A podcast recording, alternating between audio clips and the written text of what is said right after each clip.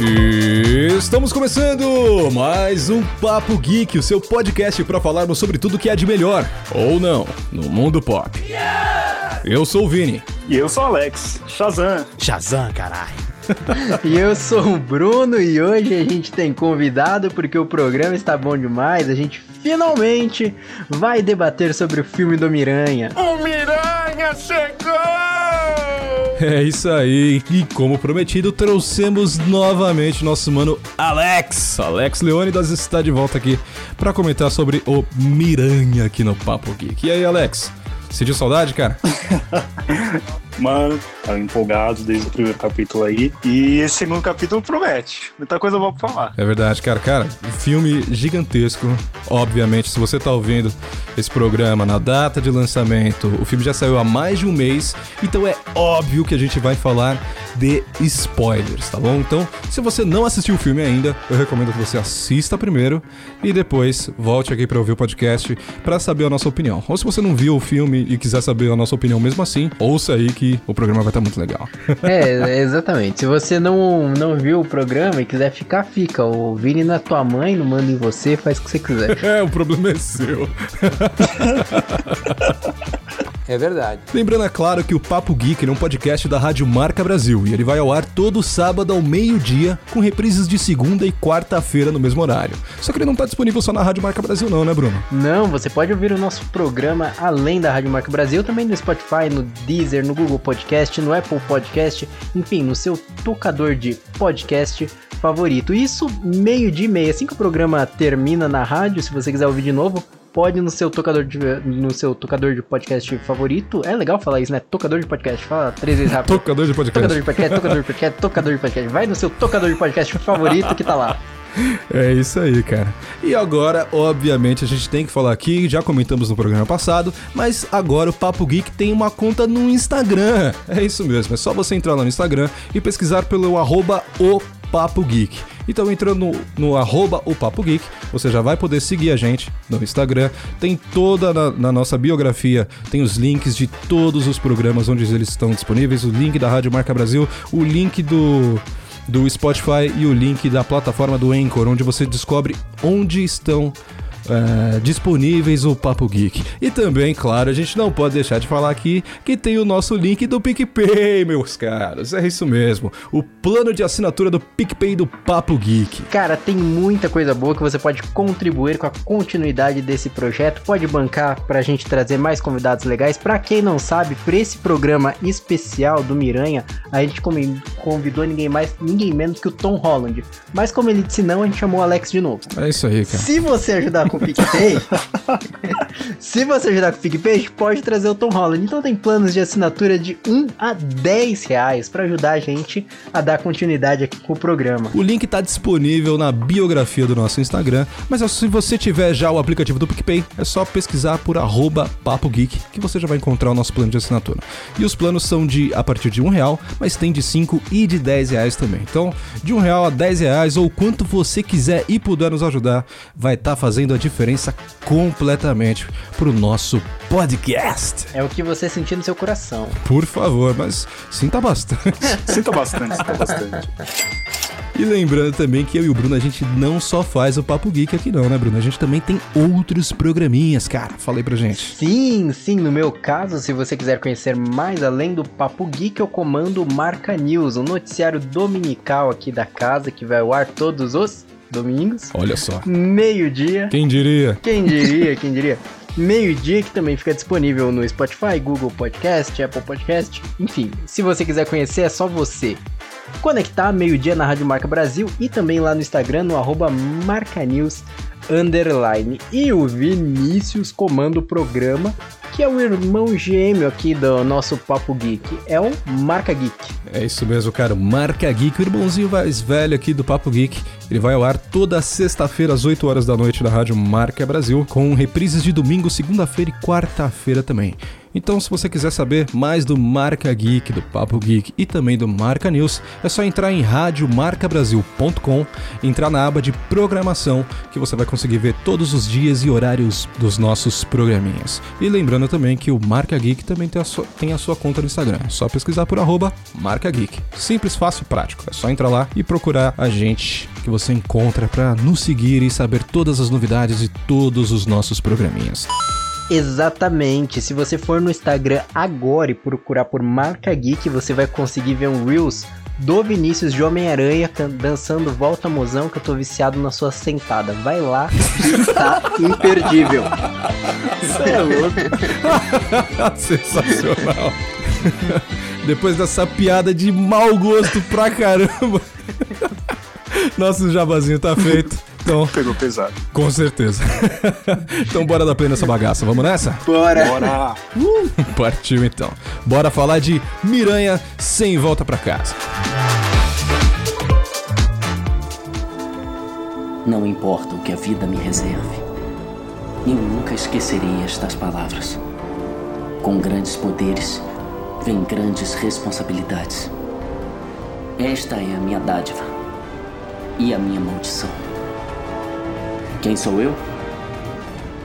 Eu sou o Homem-Aranha. Spider-Man, Spider-Man. Cara, então pra começar o programa aqui, obviamente, antes de começar a falar do Miranha, a gente tem que contextualizar, cara, o MCU, o universo cinematográfico da Marvel. Olha só, falei até o nome completo pra parecer bonito, hein? ele tá muito grande, ele é muito complexo, tem muita coisa acontecendo. Então a gente vai contextualizar a partir de Vingadores Ultimato, né? Porque a gente sabe que acontece muita coisa, tem todas as séries da Marvel, né, que acontecem logo em sequência ao Vingadores Ultimato, sem contar também, obviamente, o segundo filme do Homem-Aranha, né, que é o Homem-Aranha Longe de Casa. E o terceiro filme ele começa nessa sequência. Então, antes de falar do terceiro filme, a gente tem que começar por o que que aconteceu. Vamos lá. O que que rolou a partir de Vingadores Ultimato, gente? Bom, o... queria deixar até o Alex é, fazer essa linha do tempo, né? A gente trouxe o Alex, o nosso não especialista, especialista. Não especialista oficial. Opa! Exatamente. Mas se você tá ouvindo esse podcast e você não viu Vingadores Ultimato ainda, você tá atrasado, hein? Porra! Mas a gente vê ali, já começa uma, uma coisa que marca muito, pelo menos, até quero ouvir vocês, né? E na, o, no Homem-Aranha, o Homem-Aranha Longe de Casa, é o justamente a partida do Tony Stark, né? Que eu acho que a gente vê um, um Tom Holland, a gente vê um Peter Parker ali um órfão, órfão de mentor, né? Fica, surgiu até um boato, né? Antes de que o Doutor Estranho ia assumir essa mentoria que o Tony Stark tinha feito, né? Uhum. Mas eu vou deixar essa linha do tempo. Eu queria, eu queria ouvir do Alex dessa linha do tempo para contextualizar os nossos ouvintes. Então, a gente vê lá no, no Ultimato, né, que infelizmente o Tony morre e o Peter fica bem abalado, fica bem, fica bem triste, né, com a situação. Todo mundo fica, na verdade. Uhum. Mas você, aí você vê lá no, no próximo filme, né, da, da sequência, Longe de Casa, você vê que ele tá bem órfão, que ele tá bem mal, assim, sabe? Ele tá meio que perdido. Ele fica com uma sensação de estar meio traumatizado, né, cara? Sim, sim, tipo, traumatizado. Tipo, meu, e agora? O que eu faço? Eu cheguei agora, tipo, eu tô aprendendo as coisas. E. Acabou e de virar. Vingador, tadinho. Exatamente, acabou de estar tá lá com, o- com o pessoal, né, com os Vingadores e tal. E cai um peso em cima dele, né? Porque quando você vê ele lá na. dando a entrevista pro pessoal, é, na imprensa, você vê o povo perguntando, né? Se ele ia assumir os Vingadores, se ele ia fazer isso, se ele ia fazer aquilo. E ele sai fora, vai pro telhado e vê a, a imagem do, do, do Homem de Ferro lá e chora, né? Fica preocupado. Então você vê ele bem triste, bem preocupado com o futuro, né? Uhum. e, e uma cobrança em cima dele. Então, é, foi, foi de arrepiar. É, eu acho bem legal essa parte que eu, pelo menos, achei uma referência muito boa no- do Homem-Aranha, até que a gente vê o Homem- o Homem-Aranha Tom Holland apresentado ali em Guerra Civil, e também quem conhece os quadrinhos do Guerra Civil, quando o Tony Stark convoca o Peter pros Vingadores, ou pra se aliar do lado dele ali na Guerra Civil, né? O Uhum. Peter justamente fala que não, que ele é o herói da vizinhança ali, né? Ele tá acostumado a resolver roubo de carteira, essas coisas, né? Bicicleta. Bicicleta. Sim, inclusive esse é o plot do, do final do primeiro filme, né? Sim, sim, sim. E aí, do nada, cai sobre ele a responsabilidade de entrar nos heróis mais poderosos do universo, né? Isso fica muito. A gente já vê isso no em Guerra Civil, a gente vê isso no primeiro Homem-Aranha. Acho que isso fica muito evidente justamente nessa cena que você comentou, Alex. Nessa cena que ele sobe pro telhado e chora no banho. E chora. E, Chora e no ele- banho. chora no banho. E ele é o mais novo, né? Então, tipo, você vê a preocupação dele, tipo, "Meu, o que eu vou fazer? E todo mundo é, jogando esse peso em cima dele, né? Como se, tipo, cara, faz aí, toma conta, porque a gente tá botando a fé em você. Então ele fica bem, bem magoado com isso, bem traumatizado, né? E bem órfão, na verdade. Sim, total. Mas dando sequência ao filme, né? Ele acaba ganhando aparentemente um- uma lembrancinha aí de, de testamento do Tony Stark, que são aqueles óculos especiais dele que faz com que ele controle uma nova inteligência artificial, né? Que é aquela parada dos, dos drones e que gera todo o plot da história do segundo filme, né? E tem o, o fatídico caso do mistério, que eu particularmente detestei naquele filme escroto. eu acho o plot dele de verdade muito ruim, mano. Muito ruim, muito ruim. Aquele mistério que. Quer dizer, o cara ele trabalhava com cinema e efeitos especiais, o que faz parte inclusive da minha formação acadêmica. Mas eu acho realmente um, um plot de história bem, bem fraco. Apesar dele conseguir. Cara, pra mim, esse que é o mais, mais bizarro, né? Ele realmente conseguiu enganar todo mundo, se passando por um herói de verdade, né? Mesmo sem ter toda a tecnologia disponível. E se passou por um herói. E fazendo com que o Peter, obviamente abalado e tudo mais, acreditasse que ele seria um novo Homem de Ferro dentro daquele universo e dá esse óculos com esse acesso à, à grande tecnologia do, do Tony Stark é, pro mistério, né? Fazendo com que tenha toda aquela trama e de um forte resumo, obviamente ele consegue resolver a parada. Só que o mistério, como uma última cartada no momento póstumo dele ali, ele consegue enviar, fazer um upload de um vídeo é, dele mesmo, é, mostrando a identidade secreta do Homem-Aranha. E cai nas mãos de ninguém mais, ninguém menos do que ele, seu desgraçado do MCU número 1, JJ Jameson. E cara é a partir daí. Demais, demais. E a partir daí o bagulho fica realmente muito louco na vida do jovem Peter, que é o que a gente acompanha no terceiro filme. Mas antes de falar do terceiro filme, a gente tem que contextualizar também que, claro, isso foi o que aconteceu na, na parte do Peter, né? Mas e dentro do MCU? O que que rolou? Quais foram os eventos que aconteceram logo em seguida, né? Porque o segundo filme ele começa, ele se passa alguns meses depois do final de Vingadores Ultimato, não é isso? Sim, poucos meses, eu acho que é, se eu não me engano, são seis meses após os Vingadores Ultimato. Sim, então. Porém, Pouquinho tempo. É, mas antes disso, a gente tem o caso da Wanda, de WandaVision, né? Que tem todo aquele aquele caso dela, dele, dela simplesmente sequestrar uma cidade inteira no momento de luto dela por ter perdido o Visão ali em Guerra Infinita e ela só ter tomado conhecimento da situação muito tempo depois. Tem o caso do Falcão e o Soldado Invernal, que é a passagem de bastão, quer dizer, passagem de escudo, né, do Capitão América. Mas cara, o que me pareceu estranho e mesmo assistindo, depois de ter assistido o, o Sem Volta pra Casa, uma parada que eu realmente tô sentindo falta é quando é que esses eventos vão se ligar, né? Porque tem muita coisa que acontece logo em sequência, como WandaVision é, ou até o próprio a própria série do Loki, que acontece durante o Ultimato e até um pouquinho depois. Inclusive, WandaVision acontece, acho que é uma semana depois. E cara, esses eventos não, não tiveram relação um com o outro ainda. O que, que vocês acham disso? O que, vocês acham que em algum momento essas paradas vão se correlacionar? Então, eu acredito que sim, principalmente no WandaVision, que a gente vê uma conexão direta ali com o universo ali. Universo não, né? Com, a história do Homem-Aranha, justamente no trailer de Doutor Estranho. Pra quem não assistiu nem Homem-Aranha nem WandaVision, não faz sentido nenhum que eu acabei de falar. É verdade. Mas. Mas aí o problema não é nosso.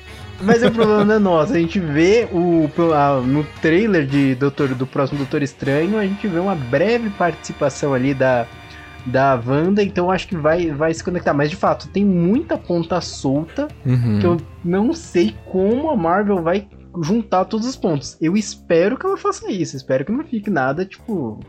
Ah, é isso e pronto. Sim. Não enche o saco. O que, que você acha, Alex? Cara, eu acho que tudo que tá acontecendo é de propósito mesmo. eu acho que ela vai é, conseguir ligar cada ponto. Eu acho que ela tá fazendo uma grande. Ela, ela tá construindo, né? Um grande universo. Tipo, algo que, sei lá, nunca foi visto antes, sabe? Algo que. que muito, muito que, que a gente não esperava também. Só que eu acho que não faria sentido é, fazer tudo isso, organizar tudo isso, é, colocar todas essas histórias é, tipo, é, ligadas assim, sabe? Um, um puxa de um filme, outro puxa do outro, e no final não, fazer sentido. Então Uhum. acho que eu acho que sim, é, acho não, tenho certeza que ela vai ligar, porque senão acho que não ia fazer muito sentido e talvez ia decepcionar muita gente, sabe? Se caso fosse se lá no final da história, não sei quando isso vai acabar, mas se não fizesse sentido nenhum e tipo não, não tivesse um, um- não fosse finalizado da maneira correta. Uhum. Mas eu, eu acredito que sim, tem um vai, a gente vai chegar uma hora que tudo vai se ligar e vai dar um nó na nossa cabeça, mas a gente vai conseguir entender. Mas, mano, eu tô empolgado, eu acho que, que isso vai rolar sim. Sim, total. E só pra não prolongar muito, é, eu entendo que todas essas produções é, são necessárias principalmente pra você ter um aprofundamento maior de cada personagem dentro daquele universo, né? Porque afinal de contas, é, por exemplo, que nem o caso de, de Viúva Negra, que é um teve o- a- o- finalmente o filme dela, né? Que a gente acabou até não comentando muito aqui no, no nosso podcast, então vou dar essa pincelada aqui agora. Mas realmente a gente tem um- pouco mais de aprofundamento na história da personagem, apesar do filme ser uma passada de bastão que me deixa muito triste. Mas ao mesmo tempo você é, consegue aprofundar e mostrar uma nova personagem que está sendo inserida agora é, dentro do, do MCU, que é a irmã da, da, da Natasha. E cara, eu acho que tudo vai ser amarrado, mas eu confesso que me dá um pouco de receio, é, principalmente pela quantidade exacerbada de produções que a gente está tendo agora. E eu confesso que cada uma tem um certo nível, não só de qualidade de produção, que algumas são muito boas e outras nem tanto assim, mas o conteúdo que está sendo mostrado, né? A gente bateu muito aqui na tecla, eu e o Bruno, é, principalmente eu, falando mal de Gavião Arqueiro, que eu não achei realmente uma série tudo isso, eu realmente achei ela um roteiro bem fraco em relação, em comparação, por exemplo, Loki ou WandaVision mesmo, ou até Falcão e o Soldado Invernal, mas o que me preocupa é, são muitas coisas que estão soltas dentro do MCU agora, e o que a gente tem de referência do que eles já fizeram antes foi realmente é, Vingadores é, Guerra Infinita e Vingadores Ultimato, que é simplesmente a epopeia do, do, do, do MCU. É simplesmente o ponto alto de todos os 10 anos de produção cinematográfica que eles fizeram até então, né? E esse começo até Homem-Aranha 3, até o Homem-Aranha é, sem volta pra casa, eu tava achando tudo isso muito fraco. Mas a partir de agora, eu acho que o bagulho vai ser totalmente diferente. Então chega de enrolação, vamos falar de Homem-Aranha sem volta pra casa. Quando atrapalhou o feitiço desejando que todos esquecessem que Peter Parker é o Homem-Aranha, nós começamos a receber visitas. De todos os universos.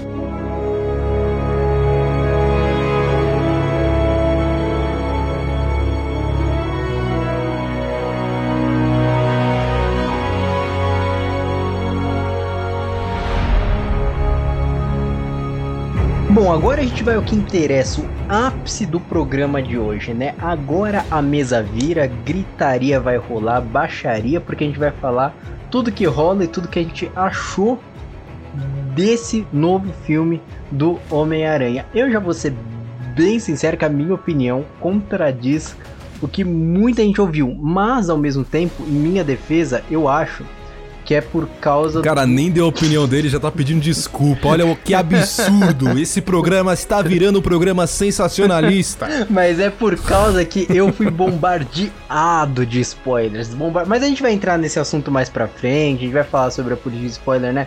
O que eu queria comentar com vocês é o que vocês acharam sobre o surgimento hum. do multiverso. Que, como ele surgiu. Eu esperava bem mais, sendo bem sincero, eu achei um jeito muito idiota que ele surgiu. Cara, uh, vamos lá. eu concordo um pouco. Confesso que eu concordo um pouco com o Bruno. Uh, mas eu não, eu não sei como talvez, sei lá, poderia ter várias outras ideias para surgir. Uhum. Só que uma coisa que eu falei até no último programa, né? o Peter é um cagão, ele sempre faz merda. Então, tipo, todo filme ele faz uma merda diferente e ele faz aquela merda de. Aquela merda que, graças a Deus, deu certo. É, queria te comentar um pouco é, mais pra frente. Mas, mas essa é a ideia do roteiro, cara. Se ele não fizer sim, merda, sim. não tem filme, pô. Como assim? Já falei isso aqui também. Aí só, só as letras do Arnold, mano, vai pra sua casa, velho. Não vou fazer nada, não. o feitiço dá certinho. É isso aí, valeu, obrigado, Doutor Estranho. Por nada. É, tipo, já, já era. Vive com a sua vida frustrada e sim. certo. Mas é, eu concordo com o Bruno, eu acho que poderia ter sim outro. outro sei lá, outro, é, outro jeito, né, de, de, de abrir o, o, multiverso e tal. Mas eu achei interessante, cara, eu achei divertido, achei engraçado. Tanto que quando o, o Doutor Estranho já acontece lá a treta do, do feitiço, né? Ele fica bravo com o Peter porque ele perguntou: Meu, você não falou com, com, com o pessoal? Você veio direto, você veio a mim primeiro?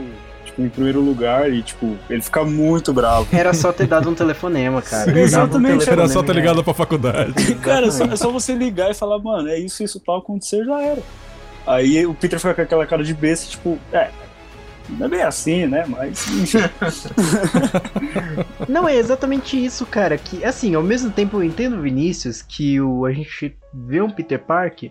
Que o filme mostra um Peter Parker que faz merda em cima do que ele fez, rola a história, né?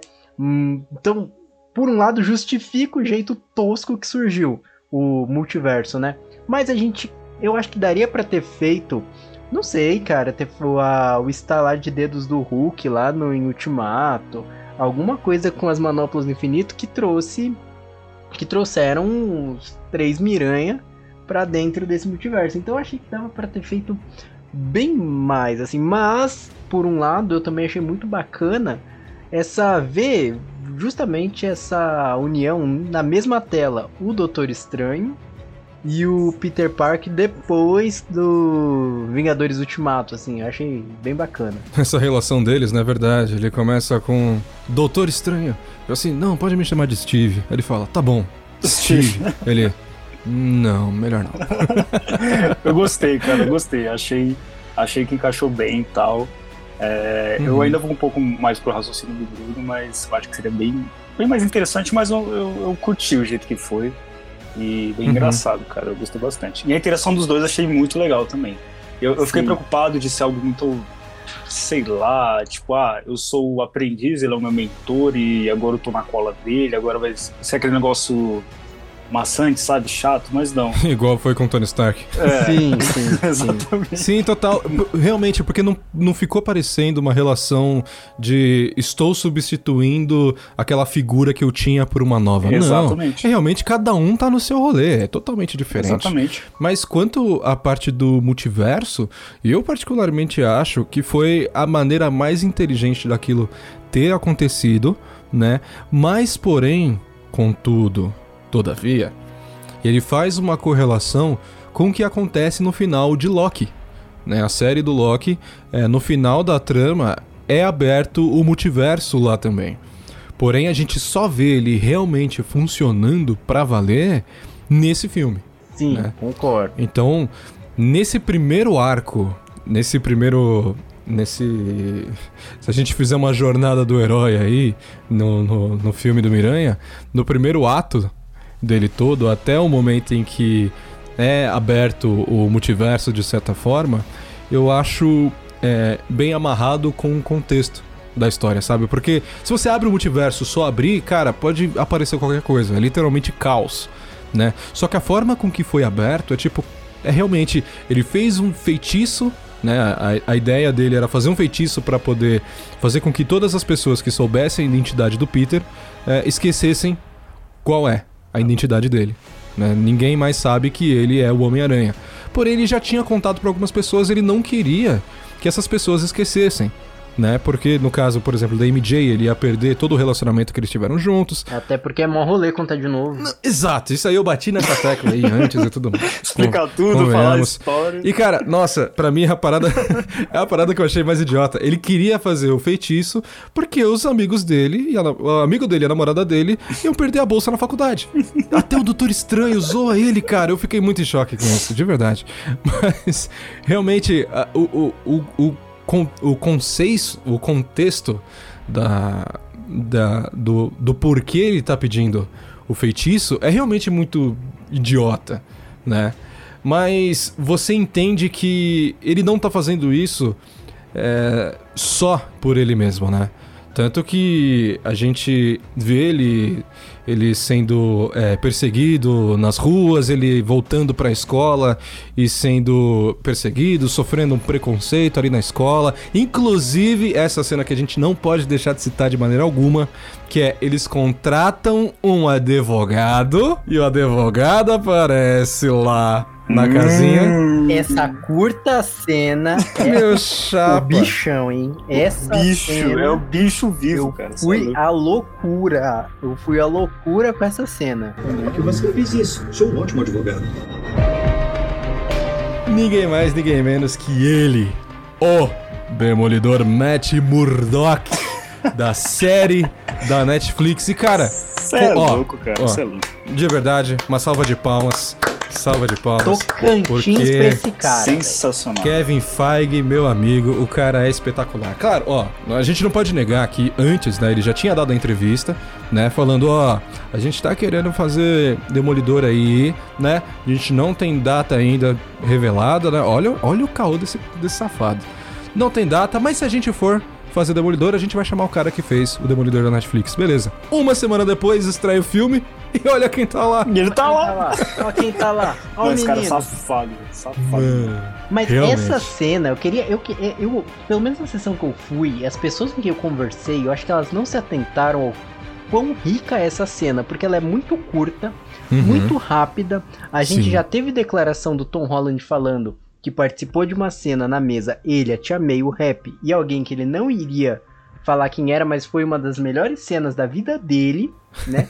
e essa cena, sendo muito sincero, se a gente tirar ela do filme, pro filme, é, Sem Volta pra Casa, não faz diferença nenhuma, mas eu acho que ela é muito Não, rica. Mas eu acho que essa é uma das cenas que foram gravadas depois, né? Não, não duvido. E ela mostra o que, que vai mudar, o que, que acontece daqui pra frente. Eu acho que ela abre muita porta. Muita, muita, muita. Exatamente, porque agora a gente sabe que o Demolidor ele tá dentro do MCU, né? Ele tá inserido dentro do, do universo cine- cinematográfico da Marvel, né? Porém, eu, eu, eu não posso negar que eu meio que tomei um spoiler, entre aspas, né? Sobre a aparição do Demolidor. Porque eu tava vendo o Hawkeye, né? E Gavião Arqueiro, mano, esse desgraçado, se eu não tivesse assistido a série dele, ia ser muito melhor em todos os sentidos. Porque, cara, tipo assim, no, no dia da estreia do filme, em dezembro, saiu um episódio é, de Gavião Arqueiro. E no- nesse episódio de Gavião Arqueiro é mostrado o Rei do Crime, sabe? E é o mesmo ator que fez o Rei do Crime na série do Demolidor da Netflix. Então, tipo assim, se um tá lá, Você liga os pontos. obviamente o outro também vai estar, tá, cara. Não, não é mais ou menos, né? Porque E já tinha. ele- é o o, mesmo o- o raciocínio. Kevin Feige já tinha feito o anúncio que iam chamar o cara. Ah, e de repente o, o, o rei do crime tá lá também. Aí já fiquei, ué, se um, se um tá aqui, o outro também vai estar, tá, cara. É, o iam colocar o Tom Holland pra fazer o Demolidor e três Tom Não. Holland pra fazer. Já pensou três Tom Holland Mano, mais amor- Demolidor? mais um é Tom o Holland cara? fazendo Com Demolidor. a cara do Tom era. Holland. Só mais o Ben Affleck então, mano, na boa. É, eu chamo, de eu chamo bem Affleck. No, God, please, no! No! No!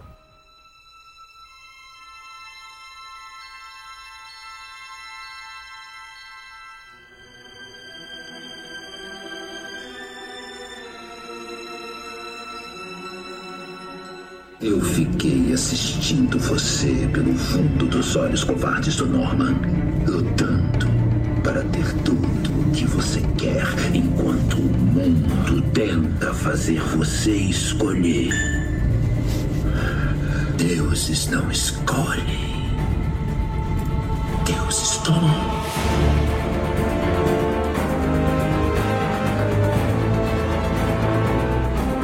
A atuação do William Dafoe. Dafoe? Nosso William Vinícius. Defoe. Defoe, perdão. William Defoe como Duende Verde. Assim, o cara tá um senhor. Tiram ele do seu merecido descanso e falam: vem cá fazer mais um filme. E o Sim, cara vai lá, total. ele alonga, né? Coloca a lombar no lugar ali e, nossa, entrega um personagem assim, um vilão que eu achei espetacular. Antes de entrar já no William Defoe e, e todo o arco dos vilões, que é um, é um caso à parte, a gente tem que falar aqui. Cara, o, novamente, o Tom Holland ele, ele vai lá pro Doutor Estranho, fala: Meu chapinha, meu amigo, a gente salvou o universo aí uns dias atrás aí, cara. Tô precisando de um favor. Ele faz lá o feitiço, né? Pede pra fazer o feitiço pra todo mundo esquecer. Só que ele começa a pedir um monte de condições que acaba atrapalhando o feitiço, né? E faz com que esse multiverso seja aberto, que nem a gente tava comentando agora há pouco. Porém, contudo, todavia, o efeito do feitiço é exatamente o contrário. Em vez de fazer com que as pessoas esquecessem que o Peter Parker é o Homem-Aranha, o feitiço fez com que atraísse outras pessoas que sabiam que o Peter Parker é o Homem-Aranha de outros multiversos. E aí começa com ninguém mais, ninguém menos que Alfred Molina, o Dr. Octopus, aparecendo numa cena inacreditável. Sensacional, sensacional. Também muito bom. Muito boa a atuação dele, cara. Muito boa. Sim, é, é, é um dos meus vilões favoritos ali do, do Homem-Aranha do Tom Maguire. Mas, cara, de verdade, o William Defoe, a partir do momento que ele, que ele é introduzido, que ele aparece, muda tudo. O filme é outro. Mano, eu, eu não tenho palavras pra, pra. Porque o cara é muito bom. O velhinho Sim. manda bem. E esse papel de, de Duende Verde, meu, desde do, do filme de 2000 2002, meu, eu acho incrível. É um dos vilões que eu mais gosto, assim. Ele e o, William, e o Alfred Molina, pra mim, são os melhores. Só que o William Defoe, a atuação, o- aquela cara que ele, que ele faz, até as cenas Mano. engraçadas, tipo, teve uma, teve uma hora lá que ele tava na mesa, aí eu, eu não sei com quem a, a tia, a tia May tava conversando, e ele roubando a comida da mesa, assim, e você via de longe. Meu, muito engraçado, cara, muito engraçado. E, mano, não sei, é, o cara é incrível, a O cara atuação dele é incrível. muito bem. Meu, faz 20 anos que ele fez, é, 19, 20 anos que ele fez o primeiro filme. E, cara, Sim. ele tá, ele tá com 66 anos de idade e tá fazendo isso, mano. o cara, o tá cara é incrível. impecável. O cara tá impecável. E ele falou na entrevista que teve. É, que, ele- que, que eles fizeram, né? E, e ele falou, cara, que, eu não, que ele não queria. é, ele queria atuar, ele queria fazer. Meu, se você vai me chamar pra fazer esse filme, deixa eu fazer o que eu quero, deixa eu atuar. Não coloca Uhum. outra pessoa pra fazer no meu lugar, deixa que eu faço. Meu, cara, sensacional, sensacional. Incrível, cara, incrível, é incrível. Não, o, o que eu ia comentar é que eu acho que essa é a magia do filme, além da atuação dos atores, que foi muito boa. Acho que a magia do filme está justamente na nostalgia que ele carrega. A nostalgia faz com que o filme seja muito bom e eles acertarem em cheio. Uhum. Porque é muito bom no cinema. Eu fui transportado pra 2002 quando eu vi o Tom Maguire de volta como, o Homem- como o Homem-Aranha. Quando eu Uhum. vi o Duende Verde, o Dr. Octopus, tudo. É, é, não tem como competir. Eu já falei em outros programas, né? É, a nostalgia acho que é critério de desempate quando a gente vai falar de se um filme é bom ou um filme é ruim. É, Se ela usou, quanto de nostalgia ela usou. Sim. E isso faz. Esse é um ponto. po- Eu tenho alguns pontos negativos, algumas críticas sérias pra Uhum. esse Homem-Aranha. Mas esse ponto eu acho que eu tenho que admitir que é contestável, assim, muito. Muito bom. A questão que fica, que eu acho que até queria ver com vocês, a gente vai continuar vendo os vilões Tom Maguire, Andrew Garfield, Andrew, Andrew Garfield ainda no universo da MCU? Ou foi só uma participação especial e acabou? Esse é, uma- é um, é um grande ponto, hein? É um grande ponto. Mas, mas a, a partir do momento em que os vilões surgem, né? A gente começa toda essa trama. Porque primeiro a gente encontra o Dr. Octopus, né? E ele. Em algum. Num, num certo momento da batalha dele com o Peter, ele começa a estranhar que o Peter ali ele tem uma tecnologia que antes ele não conhecia, ele até comenta fala, nanorobôs? Olha só, rapaz. Você Que, superou dessa vez, hein? que parada é essa? É, exatamente, acho que é bem isso. Tá patrão, hein? Você tá zica, hein, mano? o cara tá monstro. então ele chega a retirar a máscara do Peter, né? Durante essa batalha. E ele não reconhece o Peter. Né? Então ele dá uma parada, né? E apesar da batalha ser realmente muito bacana, muito interessante, aquela, aquela parada dele jogar os carros da Nossa, ponte pro Peter boa. salvar, me lembrou muito aquela cena do, do metrô do segundo filme do Tobey Maguire, que é realmente outra cena épica, né? Que é do tipo, você tá preocupado mais com a batalha ou com as pessoas? Ele começa a arrancar a galera de dentro do metrô pra, E jogar, pra fazer. Sim, mano, é muito, é muito massa. Então, top. me trouxe essa, essa sensação nostálgica, né? Então, a partir do momento que ele é, percebe que não é o Peter, ele para e o Peter, ele usando a, a nanotecnologia novamente, Tony Stark aí resolvendo um pouco as paradas do Peter, né? Do Tom Holland. ele consegue deter o, o Dr. Octopus, né? E aí entra o William Defoe na, na batalha e descaralha a porra toda, basicamente. Mas, enfim. Exatamente. A partir daí começa a trama da caçada desses desses vilões, né, que conhecem o Homem-Aranha de alguma forma, mas não sabem que aquele não é o Homem-Aranha que eles conhecem. E, cara, a partir daí são apresentados todos os vilões e, cara, o que, que vocês acharam, além desses dois que a gente comentou, de todo o, o cartel de vilões que aparece nesse filme? Manos, eu achei. Eu achei incrível. É, eu não tenho nem o que falar, cara. O William Defoe e o, e o eu não tenho o que falar. Pra mim, pra mim é, muitas cenas é, tipo, maravilhosas. Uhum. Obviamente, é, eu acho que dois vilões que ficaram um pouco mais de lado, assim, não sei se é por conta de roteiro ou porque. Não sei, não sei o que aconteceu, porque não foi, digamos, bem desenvolvido na história, porque ficou um pouco de lado, que foi o Dr. Connors, né? O Lagarto, Uhum. e o Homem-Areia. É o Flint. Uhum. Detalhe, só um detalhe, são os mesmos atores que fizeram o filme lá atrás com o Tom Maguire, mas ninguém ligou. Mano, verdade. e, e- e Mas eu sei que o, o ator que faz o Homem-Areia, ele não participou de nenhuma cena fisicamente, mas ele dublou o personagem, porque todas as cenas onde ele aparece, ele tá com o Homem-Areia, a não ser na, na cena final, né, que a gente vai comentar daqui a pouco. Exatamente. Mas mesmo nessa cena final, não é ele que tá lá. Eles realmente usam é, momentos do terceiro filme do Tom Maguire. E você sabe por que ele não tava? Ah, não sei, né, cara? Não sei. Acho Bom que é rolê. decisão de roteiro. Não, É. não sei se era. Não sei se era por conta de Covid, não, não sei. Pode ser Porque o. William foi, né? Mas não sei a- a- o real motivo. Mas eu juro. Ou pode ser porque o personagem é ruim, né, mano? Ah, Brincadeira. Ah, eu, eu eu curti ele. Achei que ele, que ele se emocionou bem lá no terceiro. Mas, Uhum. mas, tipo assim, essa cena, mano, eu juro pra vocês, eu sou tão. É que eu tenho o filme na cabeça, assim, sabe? Tipo, os três da trilo a trilogia do, do Tom Maguire tá na cabeça. E quando apareceu o, o, o, o Homem-Areia, quando ele volta, né? Quando ele é, que a gente vai falar mais pra frente certinho, mas quando ele é curado, aquela cena, na hora que eu vi, eu falei, meu, já vi essa cena em algum lugar. Aí, tipo, meu, juro pra você, a mesma cena do. Uhum. São cenas muito iguais, parecidas. Eu falei, meu, já vi essa cena em algum lugar. Mas enfim. Na verdade, saiu, perdão, saiu na, na- no- no- nos portais de notícia aí que eles pegaram aquela cena dele no reator, que ele tá se transformando em Homem-Areia, só que eles inverteram. Então passaram o mesmo, a mesma cena invertida. Sério, caramba. Que aí ele, ele é meio que desvirando areia, tá Eles ligado? pegaram a cena e passaram. Tanto essa cena dele quanto a cena do lagarto também. Pe- fizeram a mesma coisa. Pegaram a cena que já tinha sido gravada do, do filme, Aham. onde ele aparece, e passaram ela invertida. Pegaram o Caramba. cassete, rebobin... pra rebobinar e gravaram.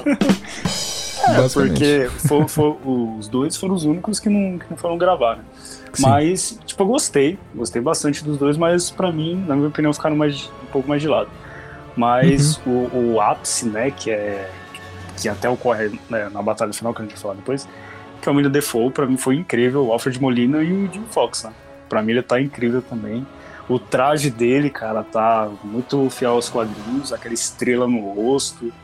E ele usa o reator do, do Tony, né? Tipo, pra. pra eu achei uma sacada muito boa essa parada do reator para poder é, fazer com que o personagem interaja dentro daquele universo, né? Ele Sim, fala que a, que a energia daquele lugar é diferente, é, diferente, mais exato. potente, ele gosta mais. E ele tem uma vibe meio de viciado, né? Meio de drogado, saca? Meio Zé Do Droguinha. tipo. É, meio Zé Droguinha de eletricidade, nunca vi isso Eu, aí. eu acho incrível, mano, porque, tipo, quando ele, quando ele descobre o reator, tanto que depois, né, no filme o... Ele fala que ele fica sentindo, né, a energia chamando Sim, ele. sim. Porque tinha um reator naquela máquina que eles estavam usando. Sim, e na batalha final ele fala que, você, que, que o doutor, que ninguém ia tirar aquilo, ninguém ia tirar aquilo dele. Sim. Então, tipo, mano, eu encontrei isso aqui, ninguém vai tirar de mim, já era, eu vou lutar até. Na- Nessa Exato. batalha final, na hora que a gente vê o doutor, eu achei que ele tava um aliado do Peter. Ele meio que muda de lado e muda de lado de novo, na verdade era uma grande sacada, né? Na hora que eu achei que ele, tipo, tinha traído o Peter, meu Deus, eu quase levantei do cinema gritando, nem Judas seria capaz de tanto vacilão. Você voltou só pra isso, na moral? Você devia ter ficado no seu universo. Você Murou? ficando lá, verdade. morrer lá, você não sabe nadar, seu fraco. Seu É verdade. Mas a gente, mas a gente não contou como é que isso aconteceu. Porque a gente tem que comentar também da batalha, Little Batalha, mas eu achei realmente muito épica. Uma das melhores batalhas do filme, inclusive, pra mim, que é a do Peter contra o Doutor Estranho. Porque o Doutor Estranho simplesmente quer mandar os caras de volta pra aquele universo, porque ele diz pro Peter que todos eles estão fadados a morrer pelas mãos de um Homem-Aranha. Então, né? isso é um dilema muito bom. Vamos até devagar aqui pro ouvinte saber que parte do filme a gente tá falando, né? Que eu acho que é nessa hora, quando nesse duelo entre o Doutor Estranho e o Peter, que eu acho que começa um dilema muito grande. Um dilema esse que eu acho que a tia May colocou na cabeça do Peter e ele Uhum. concordou, né? Que é, é, mas se eles estão fadados a morrer por um Homem-Aranha, a gente vai mandar eles de volta pro, pro universo deles. E a gente tem o Doutor Estranho que fala que é o destino, não tem como você mudar o destino. E sendo bem sincero, eu concordo com o Doutor Estranho. Que Por isso. mais ético Assassino! que seja o Peter Parker, o Peter Parker, eu Assassino! concordo que não, não tem, é o destino, o destino não tem como você fugir do seu próprio destino, e ao mesmo tempo não tinha nada que garantia, se o Peter conseguisse salvar aqueles vilões, não ia Uhum. acontecer qualquer outra coisa que acabar dando no mesmo resultado, entendeu? Eu não sabia que se o destino deles era inevitável, por isso que eu concordei de, e não entendi Fiquei boa parte do filme sem entender por que essa insistência do Peter Parker. Peter Parker. No momento em que o, a tia May acaba sendo morta pelo Duende, pelo Duende Verde, eu fiquei meio que puto da vida, porque meio que ela morreu por uma coisa que ela mesma colocou. Eu fiquei, se você tivesse ficado quieta, mulher, Essa mulher é louca, essa mulher é subiu os mulher. créditos e a musiquinha do Arnold, acabou, velho. Eu, eu gostava dela, mano, mas, pô, velho, pediu pra morrer, né, velho? Pediu pra morrer, pediu pra morrer, exatamente. Exatamente. Numa cena, inclusive, extremamente emocionante, né, gente? Que é referenciando todo o multiverso dos Homem-Aranha- dos Homens-Aranhas, né? Sim. Que é parafraseando o tio Ben, né, da versão do Tom Maguire e do Andrew Garfield, que é dizendo, com grandes poderes, há grandes responsabilidades. E cara, de verdade, eu acho que. Eu, eu lembro, pelo menos da minha experiência, nesse momento, quando isso acontece, né? Após a batalha do Peter com o Doutor Estranho, ele resolve ajudar todos os caras, né? Todos os vilões, a, a fazer com que eles meio que, entre aspas, voltem ao normal. Inclusive uma cena muito engraçada, né? Que é ele literalmente entrando no apartamento do rap com todos aqueles vilões vindo atrás dele. de boas. Muito bom. Tipo, De boas. tranquilo. E eu realmente achei isso, tipo, muito. Caraca, ele tá realmente fazendo isso? Eu não tava acreditando naquela cena, né? Até que tem a traição do Duende Verde ali, né? E, cara, aquela cena da, da luta do Tom Holland com o Duende Verde, aquela. Primeiro, ele começa a ter o, o tinido, né? O, o sentido aranha ativado de uma forma inacreditável e ele não sabe de onde tá vindo, né? Um momento de grande tensão ali, inclusive eu achei muito bem feito, né? A forma com que ele tá sentindo aquela tensão, a trilha para, começa a subir um, um zunido altíssimo, né? E a gente vai vendo como isso vai acontecendo, né? E ele descobre que é o William Defoe que vai atacar os caras, ele vai fazer uma traição e começa uma batalha insana. E, cara, um, um detalhe muito interessante é o William Defoe pediu pra não usar dublês, Vocês acreditam nisso? O velhinho é bom demais, cara. Cara, é ótimo. Tomando cara, mano, cotovelada na cara e ele dando risada, mano. na o cara é esse cara na barriga. Mano, o cara apanhando que nem louco. Você é louco, mano. O cara é um Tom Cruise, É velho. o Tom Cruise. Basicamente.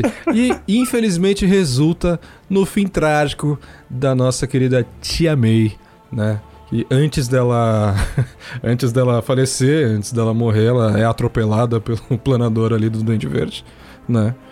E ela levanta, fala: "Não, tá tudo bem, cai de bunda, tal, não sei o quê". E e manda pro Peter por que, que ele fala pra ela, por que, que a gente tá ajudando eles? A gente só devia ter mandado eles embora logo. É, eu, nessa hora eu falo, eu também não sei, sendo bem sincero, eu também não sei. E ela fala que isso não faz parte de quem ele é, porque ele é uma boa pessoa, ele ajuda as pessoas e também porque com grandes poderes vem grandes responsabilidades. E no momento que ela disse isso, eu virei pra minha namorada e falei: Ih, mano, só falta ela morrer agora. Oh shit. Here we go again. E daí dá um, um infarto do miocárdio catastrófico nela e ela cai pra trás e, e morre. Tua Para de se exibir. mano. Fala logo o ataque do coração.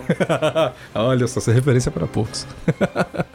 e cara, simplesmente ela cai e morre. E o nosso menino aranha fica traumatizadíssimo. Exatamente. Só queria fazer uma pausa nesse programa, né? Nesse, nesse momento, só pra comentar uma curiosidade sobre a Tia May, né? O nome o- da atriz é Marisa Tomei. E. Engraçado isso. Literalmente. Ela tomou. Tomou, E ela, Tomou do inclusive, verdão. tomou um planador na cara, mano. Ele morreu. ela, inclusive, já, já teve um relacionamento com o Robert, o Robert Downey Jr. faz- Caraca, olha só. Que casal, hein? Que casal, exatamente. Só isso, só queria comentar isso mesmo. Pode. Eu estou cercado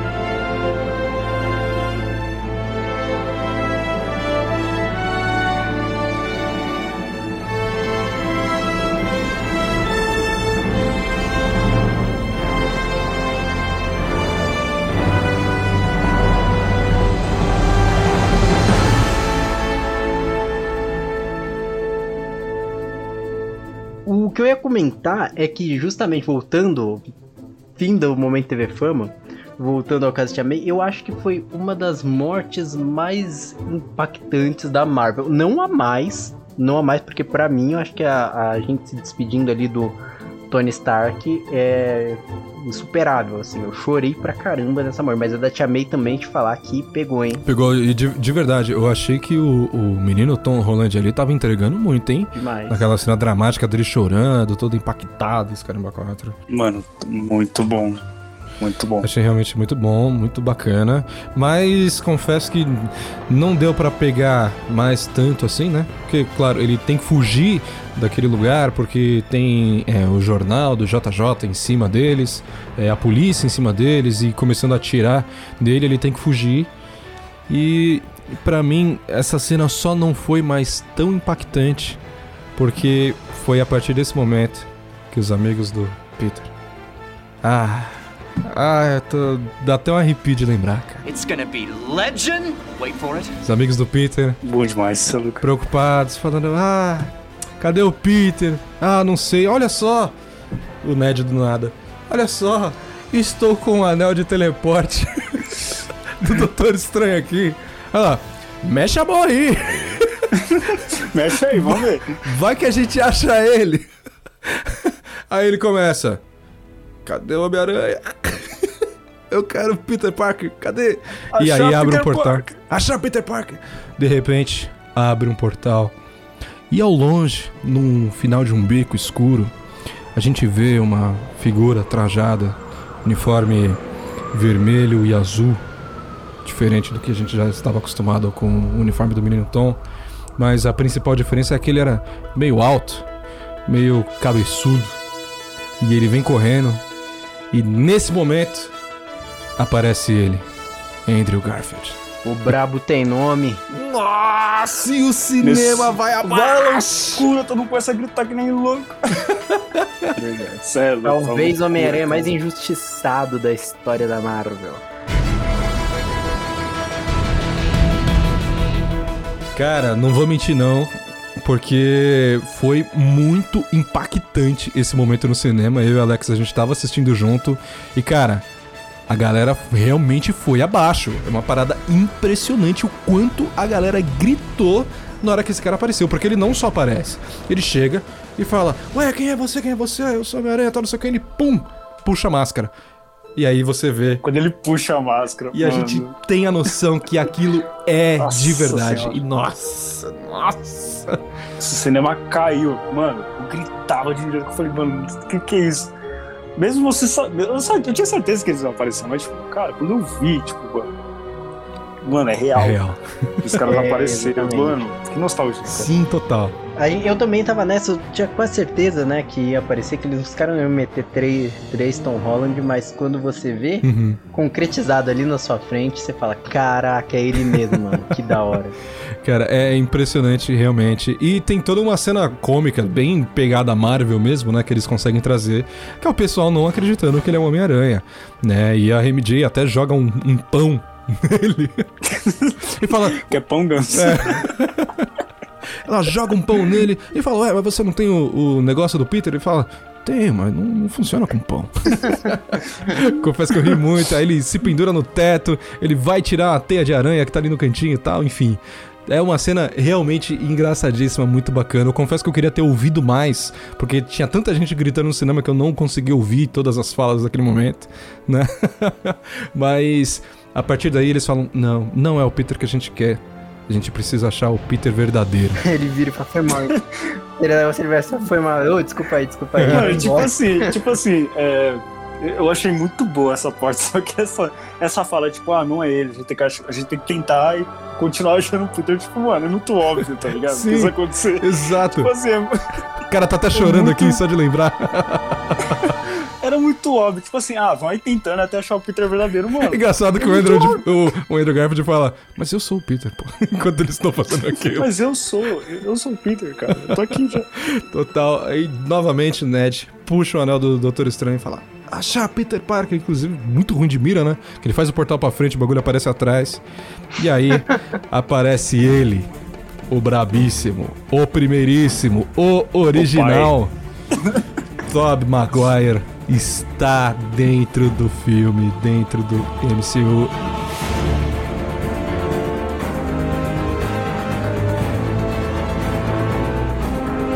E cara, aí a gritaria elevada a 100 vezes, porque cara, de verdade, aquilo ali foi realmente especial. A gente até acha estranho no primeiro momento, né? Porque ele, ele aparece, ele tá com uma roupa esquisita e tudo mais, ele olhando meio torto pra galera tal. Aí quando ele vê a avó do Ned, ele dá aquele sorrisinho aí, aí a gente fala.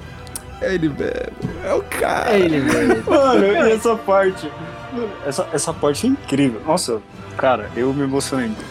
Nossa, eu, no cinema eu não aguentei, eu não conseguia ficar parado na cadeira. Eu falei, Mas te falar que nessa hora eu meio que. Eu fiquei decepcionado, mas com uma expectativa que eu mesmo tinha criado. Não sei de onde tinha tirado Ah, isso. é. Porque eu queria ver o, o Tom Maguire, só que eu tava na cabeça que apareceu o Tom. Maguire do anos 2000, tá ligado? Aham. E quando eu vejo Ah. um Tom Maguire com umas entradas maior, um pouco mais enrugado, eu falo, eita, pô. Quem é esse cara? E- Pra todo mundo. Isso que eu acho que cara. colocaram, colocaram um pouco de CGI, né? Não sei, mas. Ou ele uma foi tipo. melhorada. só- Eu fiquei meio que, ah, caraca, mano, o maluco Mas eu reparei. que Saco. Eu reparei nas entradas e eu falei, mano, tá, não tá velhinho, mas, cara, tá bem. Ah, tipo, mas você vê que o Sim, tempo passou, a gente tava acostumado tempo com passou. o Tom Maguire, o Cara de menino lá. cara de menino, entregador Sim. de pizza ali. Aí chega mais time. um pastor da Universal, tá mais pra R.R. Soares, velho. Acabou, acabou de sair da missa, já apareceu lá com os caras. da- Só pra Exato. comentar, fizeram um meme muito incrível nessa parte que o, que o Peter dá oi lá pra tia. Meu, aí falaram que essa tia era a menininha que ele salvou lá no prédio pegando fogo no segundo filme. Ah, eu vi isso também. Mano, eu rachei o bico, velho. Eu falei, nossa. Muito bom. Caraca, então o cara tá, tá conservado, hein? Porque a avó do Ned Tá tava. conservado. Tava veinha, veinha mesmo. Tá no, fim, tá no fim da vida já. Então eles aparecem dentro ali do filme pra interagir com eles e eles descobrem, eles começam a entender um pouco mais sobre o, o multiverso e aí eles vão atrás do Peter e então finalmente a gente tem o encontro dos três Homens-Aranhas de verdade numa cena que é realmente muito emocionante, né? Porque você vê o, o o Peter Parker do Tom Holland extremamente abalado por conta da recente perda da tia dele, né, do ele ter tentado ajudar os vilões desses caras, né, que tinham aparecido dentro do universo dele e ter dado toda a, a, a, a confusão que aconteceu, né? E ele fala, cara, não- isso aqui não é pra mim, não, esse, esse problema deles não é meu, é de vocês. Eu quero que vocês, eu vou, eu só vou apertar o botão aqui e, e eu quero que vocês vão pro lugar de vocês e vocês que se virem com o problema de vocês, né? Porque isso não é problema meu. E, e realmente eu fiquei muito muito espantado, né? Porque você não espera isso do, do Homem-Aranha, né? E você entende o quão abalado ele realmente estava naquele momento, né? Então ele começa a citar ah, o que a, a May disse pra ele, né? Antes de morrer, ele fala que as últimas palavras dela foram com grandes poderes. Aí vem o Tom Maguire, arregala o olho e fala: vem, vem grandes responsabilidades. E um termina a frase do outro. Aí você já fica: caraca! Eles mesmo! Fanse- Eles Que fanservice. É verdade, é verdade. Fanservice, caralho. Então é realmente muito impactante esse momento, porque você vê a interação deles e você vê que eles começam a conversar, né? E falam e convencem ele a tentar resolver a parada. Né? Eles começam a, a expor a- as experiências que eles tiveram, né? De uma forma extremamente muito é, respeitosa, eu senti. Que tem até um momento que o, o Andrew vai começar a falar e o, e o Tom, o Holland, ele interrompe o Andrew e ele fica meio, meio acuado, porque ele entende aquilo que ele tá passando, porque ele já passou por algo parecido também. Né? E eu acho que essa sensação de estar tá compartilhando as mesmas experiências né, faz com que eles tenham uma ligação diferente e muito mais forte, sabe?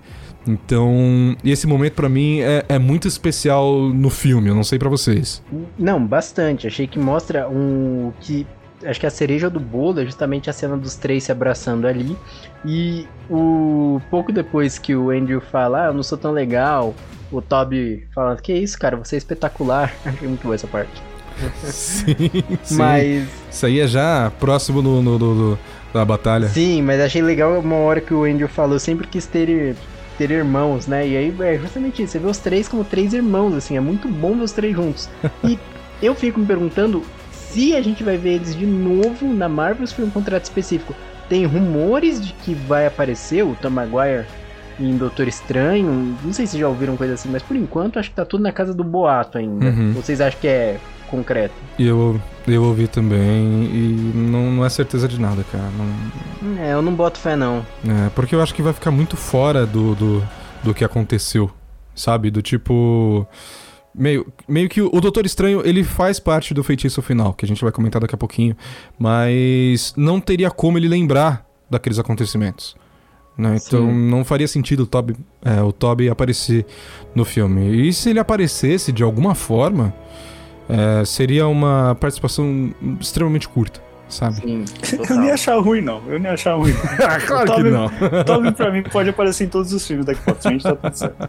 Ah, mas acho que- eu acho que nem ele quer, sendo bem sincero, por mais Ah, que tenha infelizmente, feito, eu né? acho que ele não quer porque eu acho que ele não queria ficar marcado como um ator de um personagem só, sabe? É, acredito Uhum. que seja por isso que ele não, porque eu quando ele fazia eu achava muito bom, cara. Eu achava Sim. um Homem-Aranha que sim que podia ficar fazendo que eu ia achar muito bom. É, depois até, tipo, desistir um pouco da franquia, acho que o Tom Holland deu uma salvada, mas enfim, não é essa questão. Eu acho que ele saiu porque ele não queria ficar sendo um personagem, um ator de um personagem só. E acho que agora que ele tá mais velho, continua uma coisa. Acho que ele fez uma participação especial. Não sei se, não sei se ele ia querer continuar fazendo o Peter Parker. Eu Cara, acredito que não, porque ele teve a trilogia dele, já teve Exatamente. o momento dele como Hom- Homem-Aranha e fora que ele já tá bem mais velho.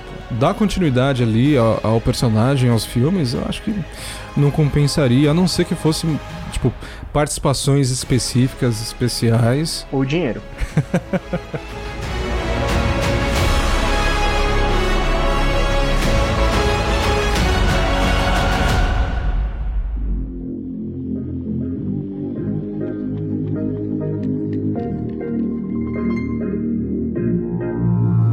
Nesse momento, é, a partir desse reencontro, eles resolvem é, dar continuidade ao plano do, do, do Peter do Tom Holland, que é curar o, os vilões. Eles fazem uma, uma armadilha para encontrar com eles, né? E nesse ponto a gente precisa comentar o easter egg do meme do Homem-Aranha, né? Que é aquela cena do laboratório que é literalmente. O Homem-Aranha apontou pro Homem-Aranha. Exatamente. Mano, que cena, sensacional. Que cena legal, velho. É o Ned chamando o Peter e fala: Peter! Peter, Peter! Aí todos: Oi, oi, oi, oi. Aí fala: Não, Peter Parker! Ele. Mas a gente é o Peter Parker. Um apontando pro. Aí ele. Aí todo. Um apontando pro outro, ele fala: Olha o computador aí, cara. Não, e, é, e o engraçado. E o engraçado é que essa cena, pelo que falaram, foi a ideia do Andrew, que, que, que visse muito esse meme, né? E, e falou pra colocar. Então, mano, genial, genial. Genial. Bela, bela sacada, excelente. E o Ned, só, só pra ressaltar, eu acho que ele, ele tá incrível nesse filme. Tá muito engraçado. Realmente. Tá muito, muito bobão. Quando ele pergunta pro, pro, pro Toby se ele tem melhor amigo, Uhum. aí o Toby fala que ele tinha, que morreu nos braços dele. Meu, morreu nos meus braços. Ele tentou. Tentou- Ele morreu nos meus braços depois que ele tentou me matar. É, tipo, aí depois ele vira sem. Ele levanta sem rumo, mano. Tipo, pra onde eu vou, tá ligado? Todo desnorteado. Aí ele vira pro Peter e fala, pro Peter do Tom Holland e fala: Eu prometo que eu nunca vou tentar te matar, cara. Mas eu acho que isso.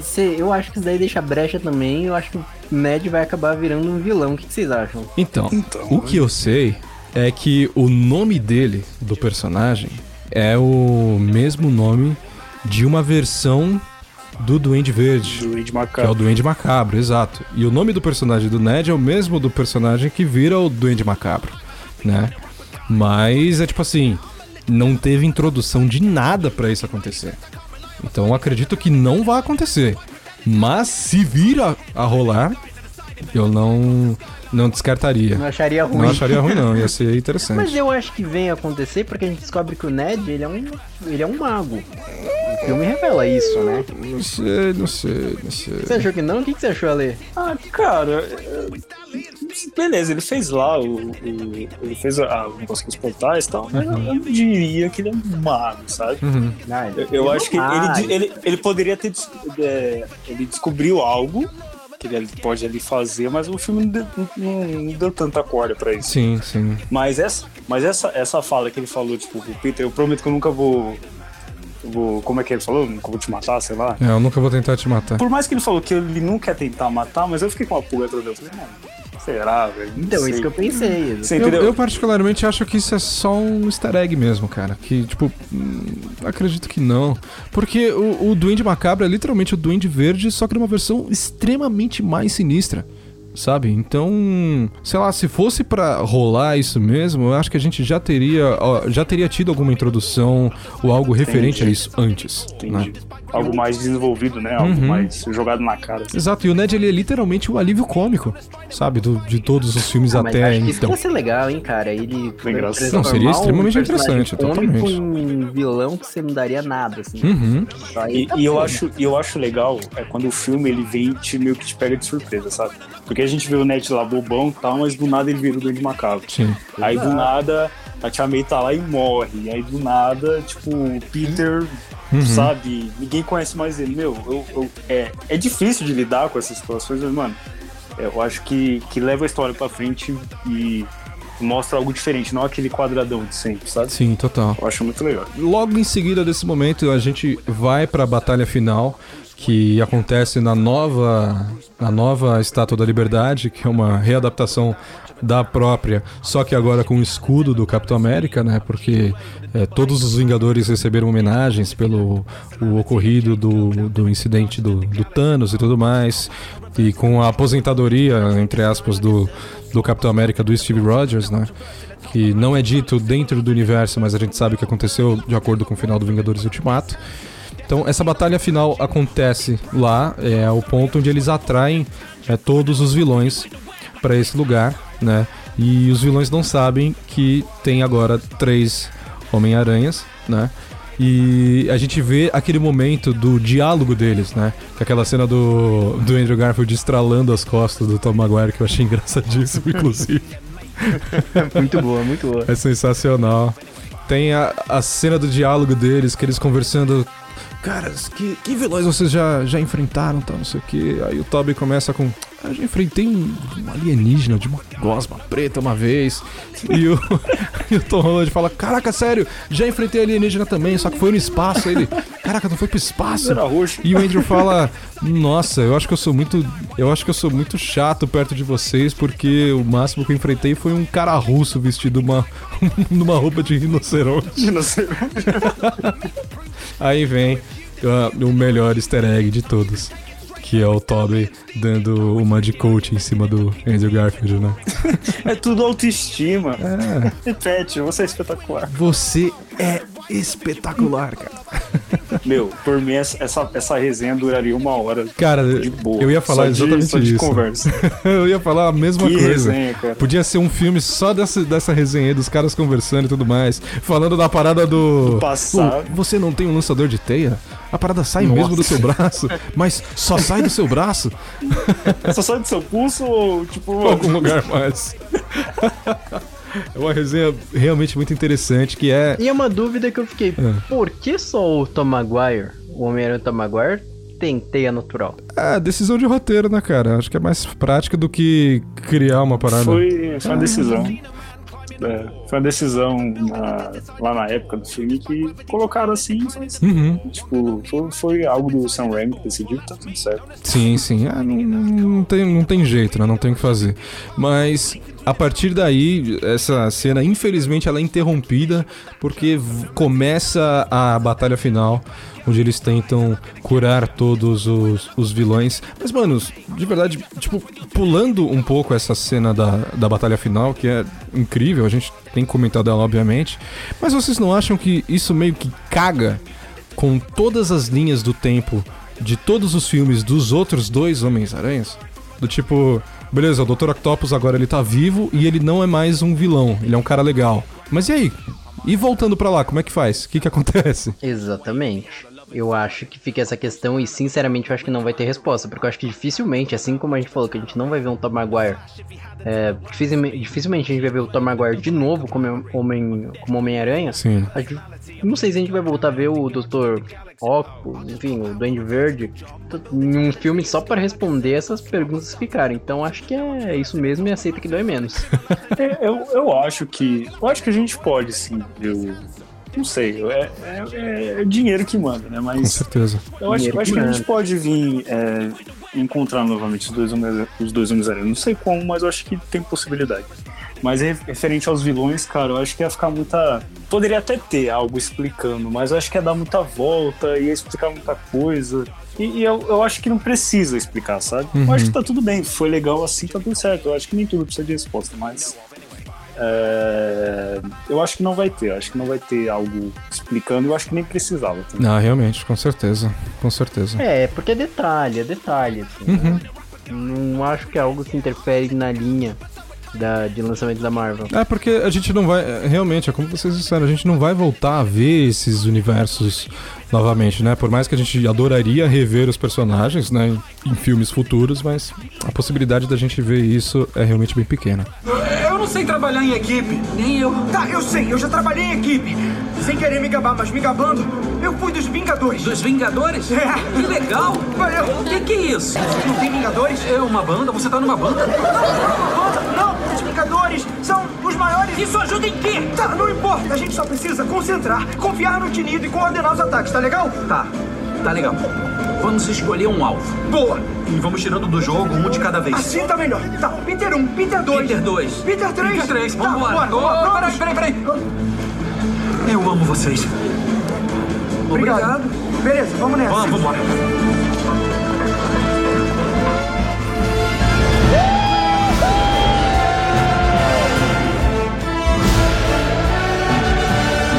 Rola a batalha final realmente.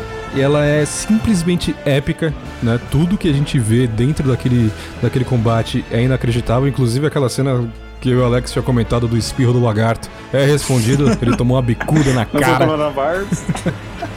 Não foi um coronavírus. que foi muito bacana de ver, realmente.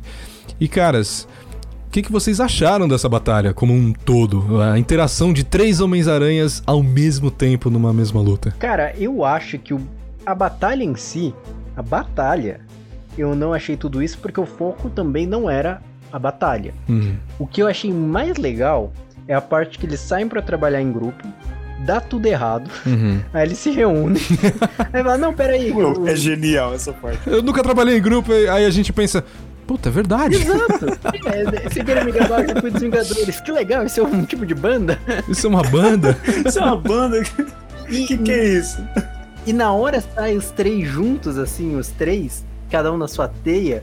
E aí você vê que dá certo a sincronia que eles criaram. E é muito louco. Essa parte Nossa, é sensacional. Sim, eles, eles se ajudando com a própria teia, mas antes disso, tem a, a cena que, pra mim, uma das mais impactantes, que é o Andrew falando: Peraí, gente, peraí, peraí, peraí. Eu preciso falar uma coisa pra vocês primeiro. Eles, o que, o que? Vira todo mundo. Eu falo, eu amo vocês, cara. I love you guys. Mano, I love you guys. cara. Aí, aí os dois, o Peter, obrigado. Obrigado, ao mesmo tempo. Mano, muito boa, muito boa. E, e ele falou que essa cena foi, foi improvisada. Foi improvisado, eu ouvi isso também. Cara, ideia do cara Andrew Garfield, ele, ele é realmente. Eu, eu confesso, eu preciso falar aqui, que entre os três, ele é muito mais ator.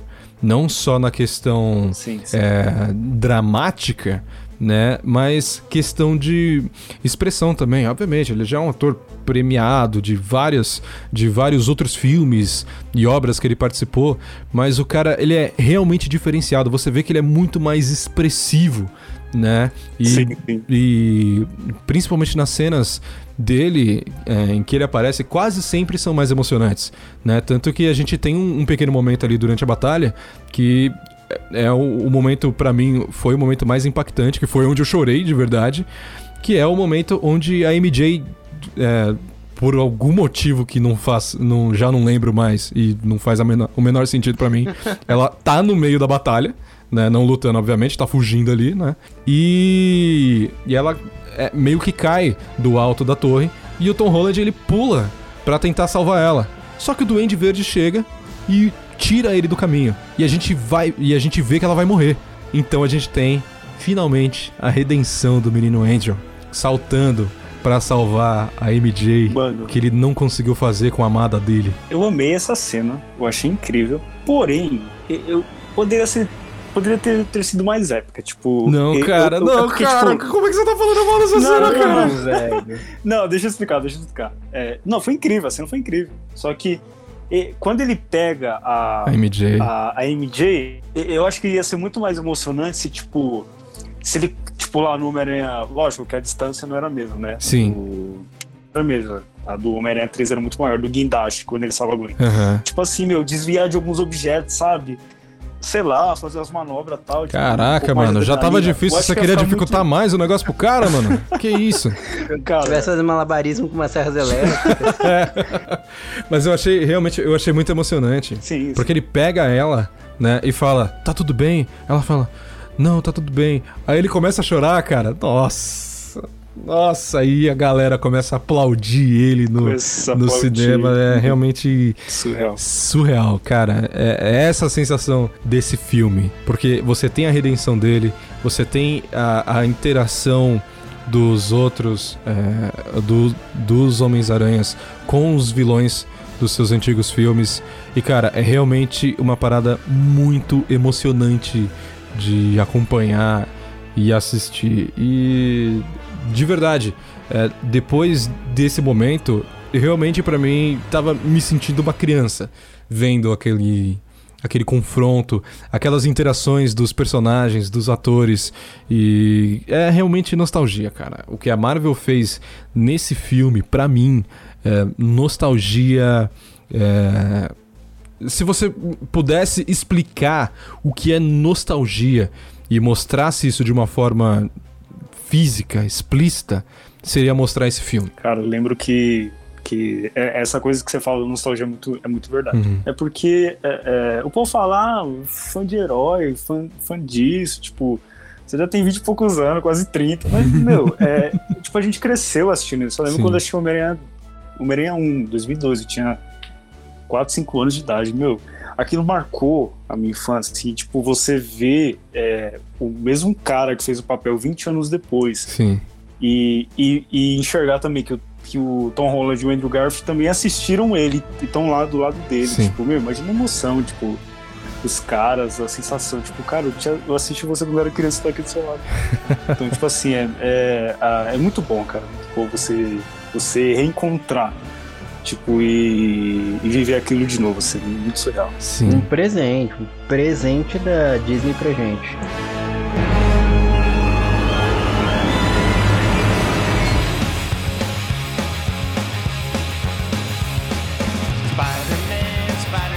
Cara, e pra finalizar, depois dessa batalha insana, a gente tem que realmente aplaudir a decisão do, do, do Tom Holland, que é literalmente pedir pro Doutor Estranho fazer o, o feitiço correto, que é fazer com que todas as pessoas de praticamente todos os multiversos, né, que estavam abrindo ali durante ah, o, a, a batalha, né, fazer com que todos esquecessem o quem é que o Peter Parker é o Homem-Aranha, né?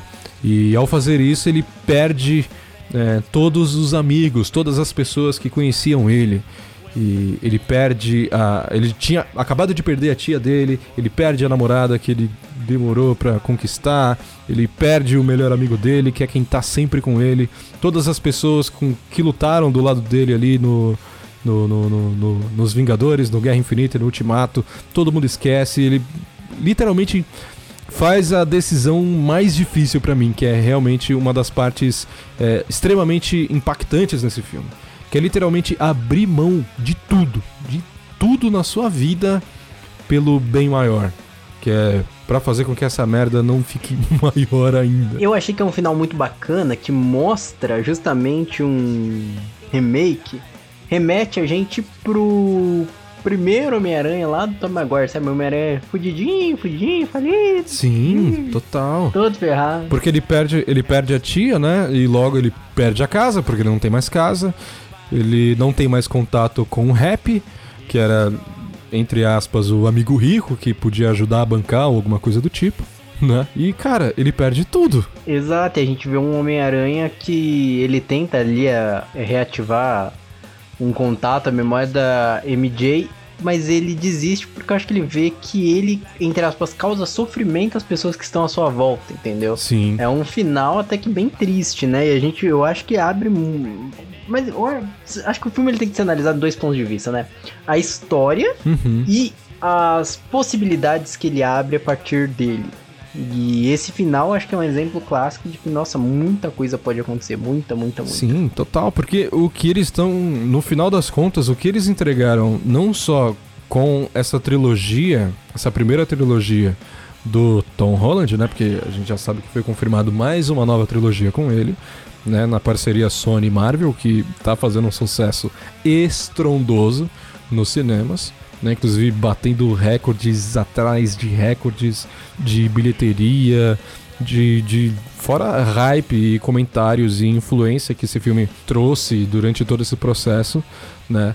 Mas a gente percebe que com o, o fechamento desse arco do Tom Holland é para trazer a origem verdadeira do Homem-Aranha. Exato. Né? Porque no final de tudo ele se torna o Homem-Aranha que a gente queria que ele fosse desde o começo. Sim, sim. Né? Exato. Que é o fudido. Ou seja, a gente tá desejando mal pra uma pessoa. Exato.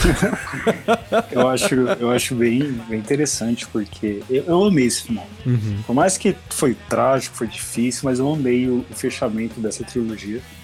E, e porque você, pô, o Homem-Aranha é aquele cara mais sofrido, um personagem que toda hora se ferra, toda hora acontece alguma coisa, sabe? Pobre, e, tipo, que tenta fazer assim. Eu acho que ele é brasileiro, cara. né? Ele, a gente conhece. Mas, tipo assim, é muito o o Homem-Aranha mesmo, sabe? Esse é o Homem-Aranha clássico, né? Esse é o Homem-Aranha de verdade. Uhum. E, e eu fiquei muito feliz, porque mesmo no final, tipo, ele, você vê ele entrando no apartamento e tal. E uma coisa que eu tava até na mente, que eu falei, putz, cara, É. incrível, porque ele faz a roupa dele, ele costura, até mostra a, a máquina de costura, né? E Uhum. eu falei, mano, será que ele costurou uma roupa igual que ele tinha, tipo, parecida? Só que não, mano. Quando você vê no final a roupa clássica do Sim. Homem-Aranha, tipo, Muito parecido, inclusive, com a. Com a é, é, pra mim, era uma mescla muito clara da roupa do Andrew com a roupa do, do, do Tobey Maguire. sim, sim, sabe? exatamente. É, parece que pegaram as duas, pegaram elementos parecidos e tal. Uhum. E eu achei incrível, cara. Aquela roupa achei linda. Achei linda. Não deu pra ver muito bem, né? Porque tava escuro no filme e tal, mas, Uhum. Mas já deu pra ter aquele gosto da próxima. Da próxima trilogia e, cara, eu tô muito empolgado. Sim. Aquilo ali eu acho incrível. Aquele Homem-Aranha eu acho incrível. Incrível a habilidade do garoto de corte e costura, né? Meu Não, ele céu. aprendeu, né? Porque no primeiro filme ele usava a roupa de Aprendeu, moletom lá, tudo escroto. Ele aprendeu, ele aprendeu. Em, em que tempo ele aprendeu? Como que ele aprendeu? Não sei, mas aprendeu direitinho, rapaz. Total, total. E ele volta a ser, mas de uma forma mais. É, mais justa, com como é o personagem mesmo, uma adaptação mais fiel a ser o amigão da vizinhança, realmente. O amigão Ah. da vizinhança. E é legal ver esse Homem-Aranha amigão da vizinhança, né? O... Sim, total, porque agora vo- volta a ser um personagem que a gente estava conversando, né, Bruno, sobre isso no, no, no outro programa, que é um, um personagem mais mundano, Sim. né? Que é o Homem-Aranha, que ele é mais pé no chão dentro da cidade e tudo mais, não é mais o Homem-Aranha que vai pro espaço, né? E agora, com personagens que são mundanos também, mundanos no sentido de estarem na rua, como é o caso do Rei do Crime e do Demolidor. Agora, a gente sabe que essa galera, entre aspas, está junta, né? Então, o que, que você acha, cara? Homem-Aranha contra Rei do Crime aí, logo menos? Porra, eu acho que é muito possível. É muito possível e acho e digo mais. Assim como a gente viu o Peter Parker com o Doutor Estranho, eu acho muito possível, daqui a pouco a gente vai ver, o Peter Parker meio que com um mentor, entre aspas, sendo o Demolidor. Talvez, com certeza. Com certeza. E, é- nossa, eu acho que é uma união sensacional, cara. Muito legal. Eu- Com certeza. Essa parte mais, mais da cidade que a gente tá vendo agora, que a gente vai acompanhar. A gente viu isso com, com o Gavião Arqueiro, a gente viu isso meio que com o Falcão e o Soldado Invernal, que são é, questões mais voltadas à cidade, apesar deles, desses dois personagens é, a- abr- é, ter uma abrangência maior, né? Que eles viajam o mundo todo pra salvar a galera, tal, não sei o quê. Né? A gente tem uma galera mais próxima, que é o caso do, do, do Gavião Arqueiro e da, da, da Kate Bishop, que a gente viu na série. A gente vê também, é, como diz- falamos agora do Demolidor e do Rei do Crime, mas a gente tá tendo também contato com esses personagens que, tão, que estão para sair agora, né? Que é o caso do Cavaleiro da Lua, que a gente comentou, inclusive, no último programa. Né? Tem a questão do, do Blade que tá para sair, um, um filme ou série dele, não sei, né? Então tem muitos personagens que, que tem essa vibe de estarem na rua, né? E que possivelmente é, a possibilidade de ter uma interação de todos esses personagens é muito grande. E isso me traz um hypezinho maneiro, hein? Mano, é, comentando um pouco do, do. Quando vocês falaram do começo, eu ia, eu ia adorar, eu ia adorar ver o Rei do Crime. Tipo, no filme, assim, sabe? Sim. Porque eu acho que, que, que é, um dos, é um dos vilões que eu tipo, mais gosto. Um dos que eu mais gosto, que eu sempre acompanhei, tipo, até na, na história do Spider-Man PS4, que eu acho incrível a história. Ele tá lá no começo e tal. Ele, ele tá, tipo, ali no começo, mas, cara, eu acho incrível a história. E nos desenhos antigos também, então acho que vai ser. Eu acho que vai. A Marvel vai, vai acertar muito. Se, tipo, ele se encaixar ali, sabe? O Tom encontra ele, enfim. Eu, eu ia ficar muito feliz de ver. Ah, com certeza. Enfim, tô empolgado. Com ele eu acho que eu tô mais tô empolgado. Demolidor também eu sou fã, mas acho que o Rei do Crime ia, tipo, ia saltar os meus olhos, sabe? Tipo, meu uau. Que nostalgia, que coisa Ia incrível. ser, ia ser louco, mas eu acho que justamente o que o Vinícius falou é verdade. A gente começa a desenhar uma nova formação da Marvel, talvez uns novos Vingadores saindo daí, os jovens Vingadores, enfim. Não sabemos, mas você vê que são personagens que estão ali Uhum. uh, nos arredores. Isso é muito bom, concordo com o Vinícius, me dá uma empolgaçãozinha, mas como eu falei e falo em todo o programa, me dá medo porque eu não sei se a Marvel vai conseguir repetir o feito dela de, 2000, de 2008 a 2019 novamente nessa nova geração. Mas pro público é um presente muito legal a gente poder ver atores antigos voltando, como foi o caso desse filme, como é o caso do Demolidor, Rei do Crime, é, esses personagens que a gente já estava acostumado voltando quase que por uma segunda chance dentro do universo. Então é um presente muito bacana que às vezes vale a pena ver pela nostalgia, até nem tanto pela história, mas pela nostalgia. Sim, sim, exato. Eu acho que é uma. A Marvel, ela tá fazendo é, uma grande adaptação das principais histórias é, dos quadrinhos, mas principalmente adaptando é, os personagens a esse universo cinematográfico tão grande e rico que eles montaram. Né? Mas, cara, pra mim, particularmente, não tem jeito. Eu vou estar sempre hypado pra assistir alguma coisa da Marvel. Tanto que até agora eu sou, não sei se eu sou o único idiota que fez isso, mas eu sou um maluco que assistiu tudo que a Marvel fez até hoje, cara. Eu vi tudo, literalmente. E de boa. Realmente, é tipo, cara, é ver filme desde 2008? É.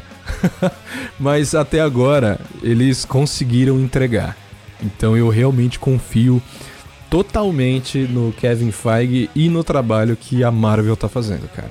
De verdade. É, tipo, não tive não tive decepções até agora. Cara, tem filmes que são bons, tem alguns filmes que não são tão bons, filmes que são ruins, né? Mas olhando é, sobre tudo, né? Eu diria que o saldo é bem positivo, caras. Sim, total. Eu acho até um crime não perguntar em entrevistas de emprego é, se você acompanhou tudo que a Marvel lançou. Porque esse. esse por, sério, porque você leva tempo, dedicação, de dinheiro. Se você fala um negócio desse numa entrevista de emprego, quer dizer que você é esforçado, cumpre metas, é criativo. Você tem paciência, você tem vai lá, tem paciência. Olha só. sabe trabalhar em equipe, sabe fazer teorias, estratégias. Eu acho que no meu currículo é um, tá é, logo abaixo do meu nome. Vou colocar lá no meu portfólio. Vinícius, produtor audiovisual, assisti tudo que a Marvel já fez. Cadeirinha da Marvel. Super fã Marvel. e é isso, caras. Só pra finalizar, eu quero saber de vocês. MCU daqui pra frente. Hype ou zero hype? Hype, cara. Hype. Totalmente hype. hype. Vai, vai continuar, velho. Não tem como. O O hype nome, já. O peso O hype foi criado. Não tem nem como, como falar que não existe. É, é, é, exatamente. É o peso que carrega uma, é, uma MCU. A marca se tornou gigante. Lá em 2008, os caras souberam construir uma coisa que resultou nesse presente que a gente viu que esse filme é. Então, eu pelo menos sou hypado. E você, Vinícius? Hype ou sem hype? Cara, hype total hoje e sempre, cara. Não, não tem jeito. Mas sabe uma coisa que eu, que eu queria comentar com vocês? É. E o Venom, hein? Nós somos Venom. Putz, cara. Dá outro podcast. Não, foda-se o Venom da Sony, cara. Foda-se, esse filme é uma merda. É ruim, cara. O negócio é ruim.